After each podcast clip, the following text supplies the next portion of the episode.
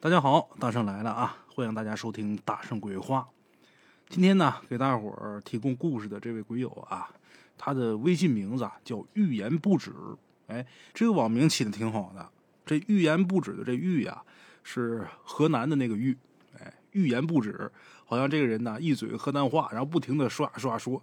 他说：“大圣你好，我是一位鬼故事的爱好者。”他给我提供了几个小故事，挺有意思的。他说他小的时候啊，经常碰到一些脏东西。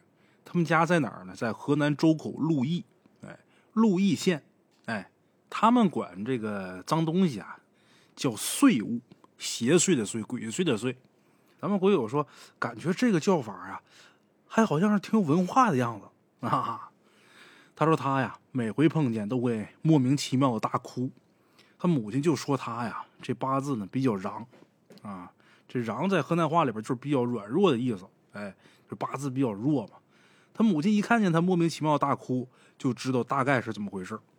农村人嘛，处理这些都比较有经验，要不就是各种骂，实在不行呢就悠悠坠他说这个悠悠坠啊，就是弄一碗水，然后弄一条白线，一条黑线，十字交叉搭在这个水碗上面，之后呢，从打这个锅底啊抠一块这个黄土，黄磕了。把这黄磕了呢，拿绳绑上，一头绑这黄磕了，一头绑筷子上，然后挑着这筷子，就提溜这黄磕了，问这个碎物是男是女？哎，男的走白线，女的走黑线，确定是男女之后，再猜他是谁。猜中了这磕了啊，就会转圈越转越快。这个运转的半径超过这个碗沿以后，然后说好话让他停下来，之后把这黄磕了给扔到这水碗里边。连水在这个黄磕了一块泼到门外，给他送走。哎，这个悠悠坠啊，跟立鸡蛋、立筷子有异曲同工之妙，方法不同，但是意思差不多，都是送这个邪祟走。值得一提的就是他用的这个黄磕了，这黄磕了这块黄土在中医里边叫造心土，也叫伏龙干。哎，这比较特别啊！别看就是一块黄土，它是有讲究的。咱们会有小的时候，因为这八字弱，经常会碰见这些碎物。一般碰见了之后呢，他母亲的处理方式就是各种骂，骂不走呢，就用这个悠悠坠看看是谁，然后一碗清水，这个一块芙蓉干给他送走。哎，鬼友说他有位姐姐，他这姐姐呢比他大两岁。话说有这么一年呢，鬼友他母亲娘家那边有这么一个邻居来他们镇上办事儿，结果这个人在国道上就被车给压死了。据说死的时候，因为是碾压致死嘛，流了很多血。哎，过了一段时间之后呢，鬼友他母亲带着他姐就从打这个人被碾死那个位置路过。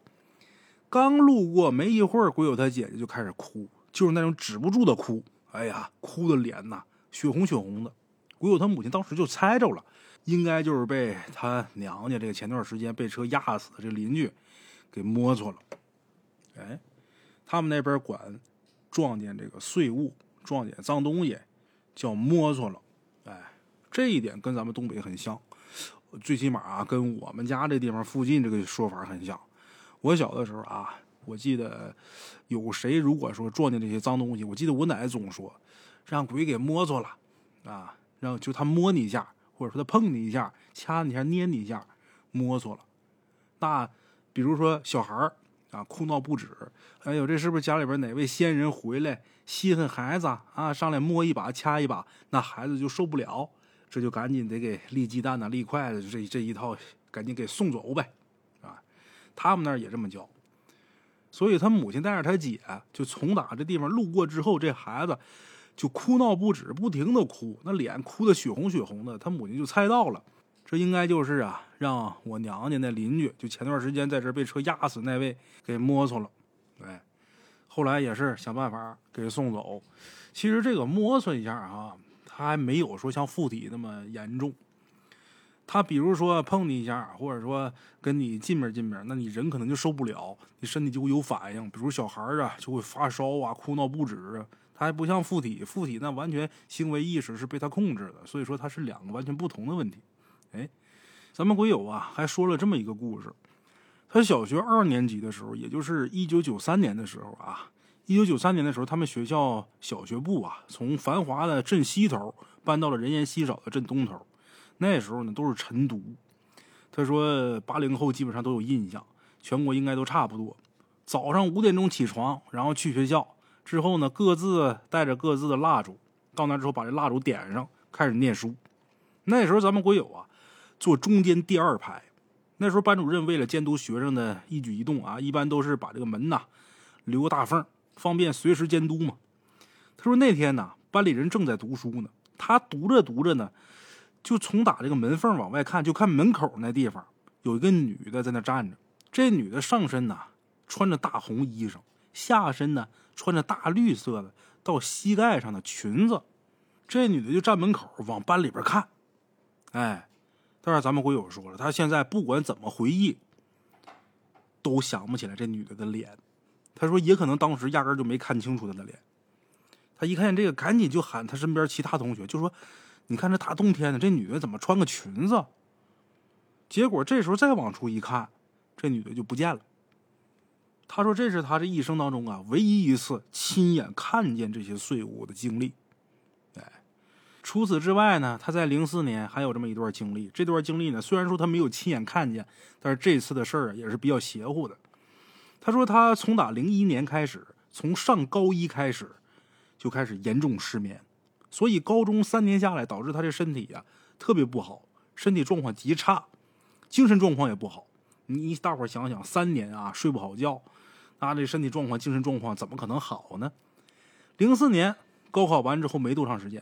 那个季节呀，就是河南苞米地里这个苞米长到一米高的时候。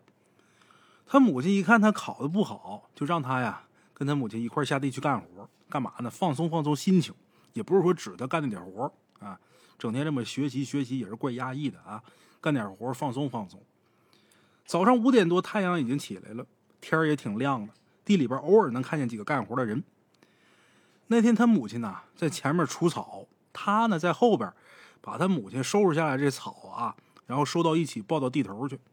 这个在农村生活的人都知道啊。如果说这个草你拔下来，你不把这些草给收拾出去的话，一旦下点雨，这草又活过来了。都说这个斩草要除根，你把这草就是连根拔起，你要是不挪地方扔地上，下一场雨它就又活了。草这个生命力啊极强，这个不在农村生活的。没有干过这些农活的人可能不知道这个事儿。你说那草连根儿都拔出来，它怎么可能还活呢？它就能活。尤其像这个三甲菜呀、什么地皮草啊这种东西，特别特别耐活。你就是晒几天啊，看它都干了。一场雨下来，这雨一下来，这土地呀就变得特别湿润啊。这个雨呀，把这地下的净嫩的，这草根呢顺着雨水又扎根儿，它就又活了。有的时候我们可能低估这个植物的生命力了。其实植物的生命力啊也是很强的。你比方说咱们小时候啊，嘴馋呢，哎，偷西瓜，偷西瓜吧，你说那去别人家偷，那免不了被人撵着骂、撵着揍啊，怎么办呢？偷自己家的。那位说那自己家瓜地的西瓜还用偷啊？那怎么不偷啊？那瓜地那西瓜种出来是要卖钱的，那是你想吃就吃的吗？啊？怎么偷呢？自己家的瓜你 摘下来之后，那看见了还是得收拾你，怎么办呢？拿把尖刀过去之后，把这西瓜开个窗，就整个扎个三角形，然后把这块西瓜拔出来，你就吃那西瓜瓤。吃完之后，你把这西瓜皮啊按那形你再扣上。那位说：“你们那不胡扯呢吗？那扣上管什么事儿啊？那不糊弄人呢吗？”我告诉列位啊，没有经验的人肯定不知道，那块西瓜皮你给它扣上之后，它能长上。哎，就是你把这西瓜啊整个拿刀。给它割一个三角形，拔出来之后，你把瓤吃了之后，你把这西瓜皮给它扣上，它能长上。你还别不信，你要是不信的话，回头夏天的时候你要好奇，你看谁家瓜地里边种瓜，这瓜熟了的时候啊，快要熟的时候，你开个窗之后，你把皮扣上，你看它能不能长上？绝对能长上，这我老有经验了，以前没少抠。但是这西瓜估计将来谁买完之后回家一刀切开，可能说里边怎么空一块啊？估计他也闹不明白那么清楚。他也想不到这玩意儿还能长上，这玩意儿曾经被一个熊孩子给抠出来吃一块儿，估计他也想不到。哎，所以说有的时候咱们可能是低估了这个植物的生命力。哎，咱们言归正传，你看我这讲讲故事就下道，讲讲故事就讲一边去。咱们鬼友他母亲在前面除草，他在后边把这些草啊归拢一起，然后往地头抱。哎，就这么干了大概能有十多分钟吧，也就是十来分钟那样。忽然之间，肚子就开始疼。刚开始啊，他就以为是肚子受凉了，但是也没有要上厕所的意思。很快啊，这个疼痛加剧，就疼到他已经站不起来了，这人就躺地上了。他妈一看他这样，赶紧跑过来，然后他就说：“妈，我肚子疼，我要死了，我肚子疼，我要死了。”然后全身开始冒冷汗，嘴里边开始吐白沫，脑子里边就如同过电影一样，以上帝视角把自己这一生看完了。哎。其实实际上啊，这时间没过去多久，但是他脑海中那部电影，却又好像让他看尽了自己的一生。哎，心里边就喊：“我不想死，我还要复读呢，我还要高考呢，我怎么能就这么死了呢？我不甘心呐！”他是这么想的，在那看电影，把他妈可吓坏了，没见过这样啊！这孩子怎么了？开始喊人，周围干活的人呢都过来了，大伙帮忙。把他给抬到他母亲那脚蹬三轮车上了，然后他母亲呢一边拉他往回走，一边脑子里边就想这孩子到底怎么了。突然间就想起了一件事，他母亲自言自语就是说：“不会是被那个喝药死的人给摸着了吧？”前段时间有个山东人喝药死在了他们家这块地隔壁那块地的一个坟包旁边。刚才咱们鬼友干活那地方。他躺地上那地方，距离那坟包不到五米远。哎，他母亲一看他这样，又是疼又是吐白沫，就跟喝药死那人一样。一边走一边想起这事儿，他母亲就一边走一边开始骂。走到旁边桃树林那地方，赶紧又去掰了一截桃树枝放他身上了。哎，本来是要拉他去医院的，但是他母亲突然间就感觉这不是医院能治疗的病，这是碰见碎物了，就没去医院，直接就回家了。回家之后就开始悠悠坠还别说，就这么的，没一会儿好了，就跟没事人一样。哎，那么咱们鬼友当时多大呢？他高考都已经结束了，那年考的不好啊，他那时候都已经十九岁了。按理说这个年龄、这个岁数，被鬼给摸索，这个可能性不太大。但是因为当时他那个身体状况、精神状况太差了，所以这个碎物啊，才敢欺负他，哎，才敢去摸索他去。哎咱们鬼友还说了，别看发生过这么多事儿，别看他经历过这么多事儿，但是他说实话，他依然是捂着眼睛说：“我相信唯物主义。”哎，他说大概这就是教育的力量，也是一种不自信吧。后来呢，咱们鬼友复读，他不是头一年没考好吗？之后复读，考上了一所二幺幺院校物理系，身体那时候还是很差，经常被鬼压床，但是他一直不知道那是鬼压床。他总是相信科学的解释，就想着自己是不是被被子给压着了，或者说自己手放在胸口导致的。他从来也不看任何鬼故事，一方面啊是害怕，第二呢是觉得唯物主义才是正道，其他那些都是自己吓自己。哎，二零一零年的时候啊，他就听到过有这么个人讲《黄帝内经》，当时他一听啊，这什么玩意儿神神叨叨的，哎，直到二零一二年某个半夜。突然间醒了，手机里播放的正是这个人讲的《黄帝内经》，他一下就被吸引了。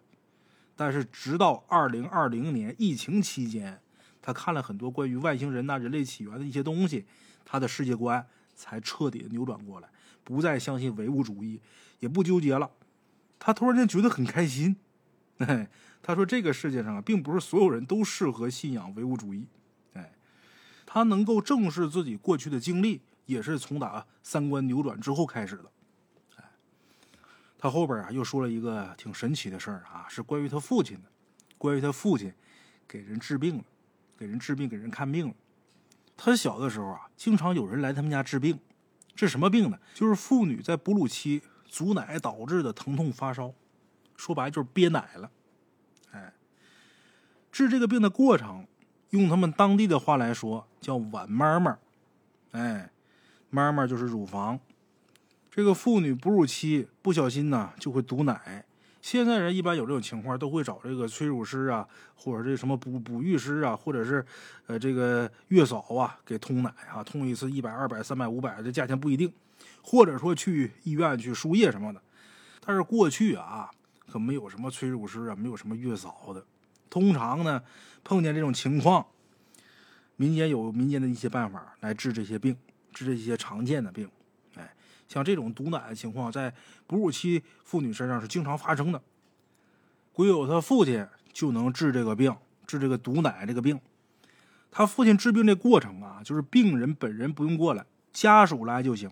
白天还不行，天黑的时候过来。那他父亲到底是干嘛的呢？他父亲本职啊，泥瓦匠。你大伙儿都你都不敢想，泥瓦匠能给人治病，你看这邪乎不？所以有的时候民间有好多事情就这么神奇。哎，病人家属等打天黑了，来到咱们鬼友他们家，正好天黑，咱们鬼友他父亲呢也干完活下班了。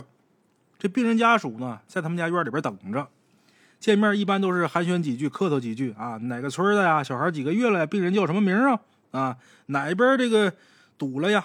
啊？然后呢，鬼友他父亲走到没有光的墙角，比如这墙角啊没有月光，走到那墙角，一边念念有词，一边把自己这个腰带解开。那时候腰带啊都是一根绳，然后在自己这腰带上打个结，打完结念叨完之后，跟来这人说：“你快回去，一路上谁跟你说话，你也别搭理他，一猛子到家。”哎，就这样，他父亲用这个方法，三十多年的时间里边。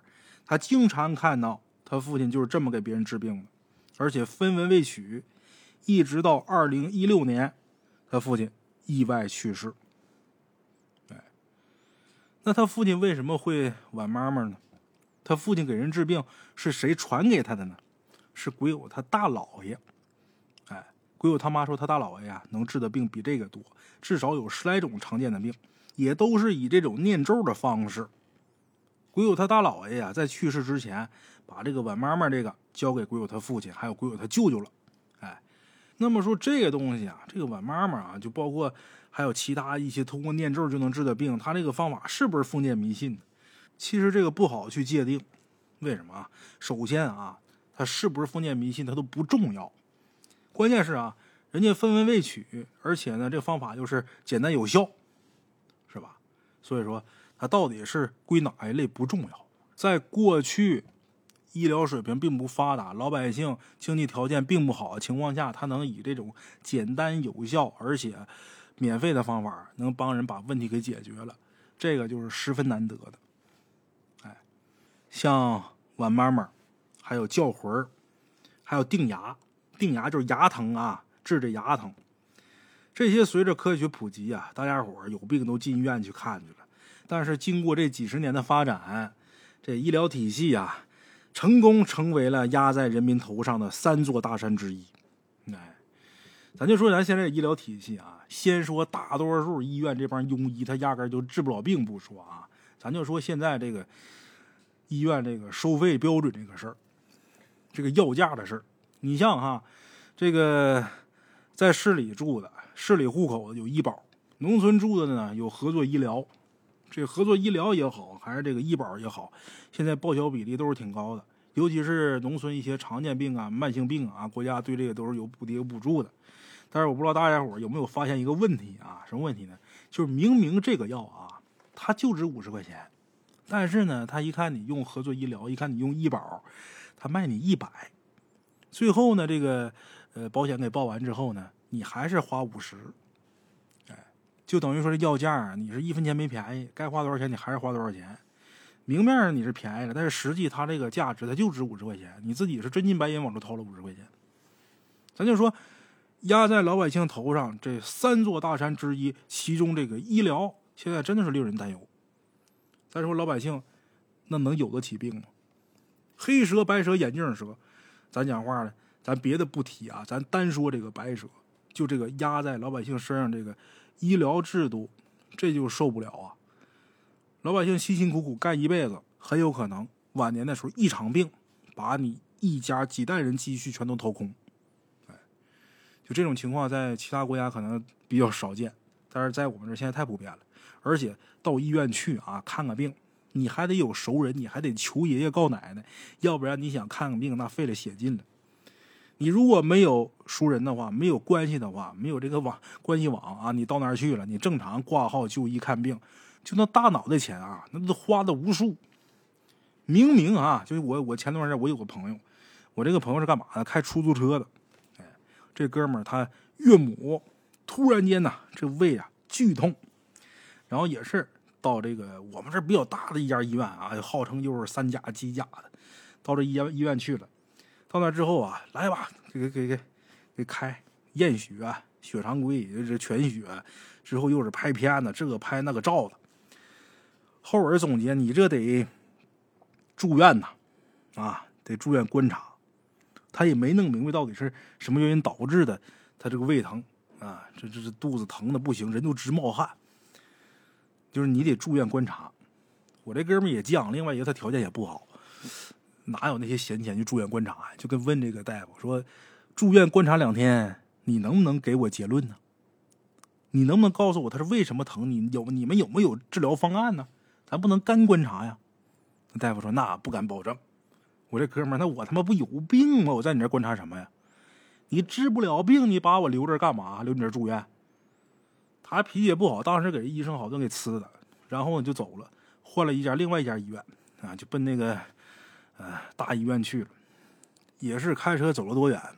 到了这家大医院之后啊，这家医院这大夫还算是挺负责的。哎，一看他岳母这个情况，说这样吧。我给你开一针药，这针药打完之后啊，那个如果说你十分钟之内要是不疼了，那就没事了。如果说十分钟之后你还疼的话，咱再进行下一步的检查。这医生就算是挺负责了，给开了一个什么，反正是止疼的针啊，缓解胃痉挛的针。结果这一针下去之后，我朋友说好像那一针好像十几块钱吧，好像十四五块钱吧。这一针下去之后。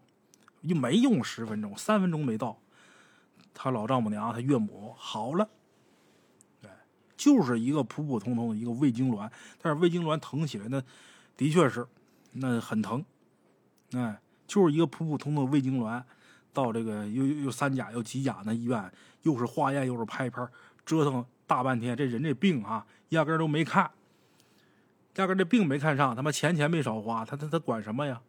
什么都治不了。为什么闲聊聊这么些啊？咱就说，现如今这个社会，你你要是说没有钱，你可千万别有病。那句话怎么讲？有啥别有病，没啥别没钱。哎，过去讲究衙门口朝南开，有理没钱别进来。现在是医院大门朝南开，你不管有什么病，你兜里边要是没钱，你就压根就别往里进啊，摸头就走。有招想去，没招死去。现在就这样。所以说。一说过去有一些什么土法子，有一些方法，中医有一些方法啊，能治这个病那个病，那儿有个偏方能治这个病那个病，有些人就嗤之以鼻，那他妈不科学。我们还是得如何如何，这个啊，就是我们要相信科学，有病要进医院去看，这完全没没问题。但是现如今，我就想问问啊，现如今这个社会，这个医疗体系里边，又有多少？就哪怕说像过去啊，农村那个赤脚医生，又有多少医生能像他们那样有医德的？咱不能说一一棒都打死，说一个都没有，有，但是又有多少呢？过去这些赤脚医生，这些江湖郎中也好啊，最起码虽然说他们医术不怎么高，就包括今天咱们会有他父亲那种啊，他大老爷又会挽妈妈，又会这定牙的这些人，你说他们封建迷信也好，说他什么也罢。最起码啊，他们还有一颗悬壶济世的心。而现在这些医生了，你们再看呢，说着说我都来气。哎，所以说，在提到这方面的事儿的时候，就有必要说一嘴。在过去那个医疗并不发达的年代，能出现这些人，能掌握这些个治病救人的手段，这也是芸芸众生的造化，也是天下苍生的福分。非常感谢咱们这位微信名字叫“欲言不止”的这位鬼友啊，说故事非常好。他后边啊还说了一些，今儿这个时间呢也来得及，我这他妈说说说激动了，一提到这医疗体系，我那上劲儿了。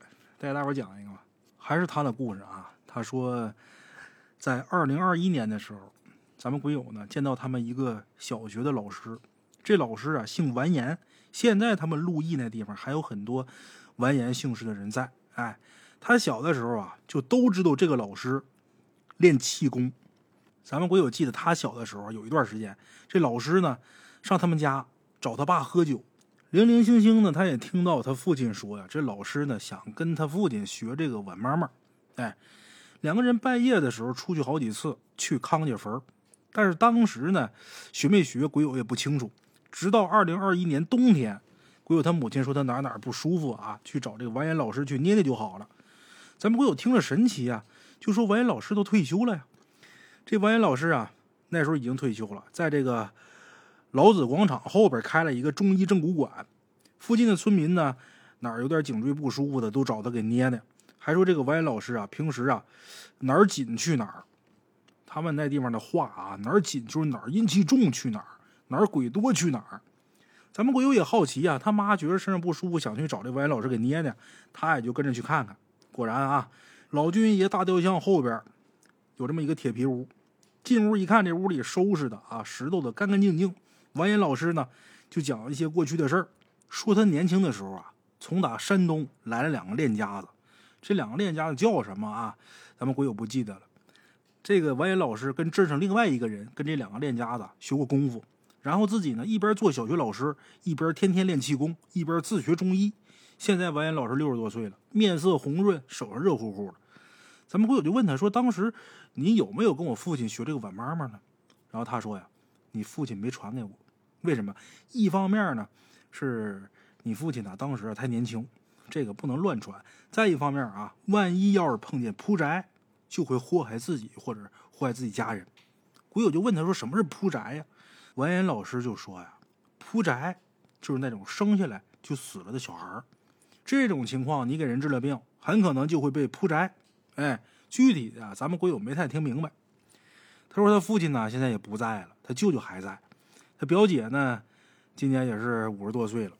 他说他现在啊还准备让他舅舅啊教他这个晚妈妈呢。这晚妈妈不光咱们鬼友他爸会，鬼友他舅舅也会嘛。鬼友他表姐就是舅舅的姑娘，哎，还准备跟自己父亲学这个。他表姐为什么要学这个呀？学完了之后去积德行善。咱们鬼友也准备学，但是呢，他还没跟他舅舅提这个。今年过年的时候，他准备去他舅舅家问问他舅舅啊，到时候看看有没有什么机会，争取啊，他也把这给学会。我还跟咱们鬼友说，我说你要学会的话，你也教教我，我也给你学学。他说还有这么一件事啊，在他老家，他们河南呢，上坟时间是早清明，晚十来亿。这个“羿呀，写出来就是太阳那个日，哎，过去老人咱们东北人也管那个太阳啊，这这叫日头，哎，十来亿，早清明晚十来亿，就十月份的时候去上坟烧纸。话说有这么一个二十八岁这么一个年轻的媳妇儿，十月份的时候去烧纸。这个媳妇儿啊，平时好好的，婆媳关系呢，夫妻关系呢都没问题，家里边呢俩孩子。一儿一女，哎，女儿四五岁，儿子呢一岁多。烧完纸回来之后啊，这女的就不对劲儿了，总是神经兮兮、胡言乱语。过了几天也不见好，邻居有人就说是不是中邪了？然后她婆婆就带着她到咱们鬼友他们那地方隔壁那个县城找了一个神婆给看。这神婆就说这媳妇儿啊背上爬了五六个鬼。然后就给他操作了一顿，然后他回家了。回家之后，又让家人呐好好的把他给看住了，看好他。他娘家妈也知道他得病了，就想着把这姑娘啊接回家待几天，然后也散散心。然后他娘家妈呀就来接他，就来接他这一天，娘家妈、婆家妈还有邻居正在院子里边说话呢，也不知道他什么时候从哪儿偷偷摸摸的钻出去了。等发现这人不在家的时候。这一家人呢，包括邻居，到处找，这一晚上也没找着。等第二天，在河边钓鱼的人发现，这河上水上漂着一具尸体。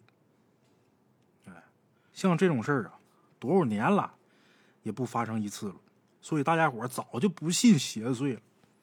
但没想到啊，这种事儿还是出现在咱们现如今的生活当中。出现在身边人的身上。所以说这事儿出来之后啊，大家伙也都挺震惊的。哎，现在这些事儿啊，确实照过去少了，但是可不是没有了。列位生活当中可能很少能接触得到，但是大圣我啊，经常能碰见，经常能接触这方面的事儿。有很多人呢，也是没事总是跟我聊这些事儿。他所碰到的事儿，他身边人碰到的事儿，我这耳朵里边都灌满了，脑子里边的早就已经装不下了。要不然咱这大圣鬼话也不能这左一期右一期的干九百多期哈，现在还说不完啊，还有的是呢，大伙儿且听了。哎，也就是说这些事儿啊，其实离我们呢并不远，大家伙儿还是要多加小心。哎，好了，今儿就说到这儿吧。今天是周二啊，昨天周一，嗯，包括上一期应该是周五更吧。这两天忙，天天网上写这个太岁表啥的，也没时间录了。这眼看就过年了，这宫灯啊、太岁啊什么这些事儿都来了，到时候这个更新的时间呢，可能就不是那么准时了啊。大伙儿多多担待啊！啊，好了啊，这一期就到这儿，大家伙儿听完之后别忘了给我呱唧呱唧啊，鼓鼓掌，咱们下期见。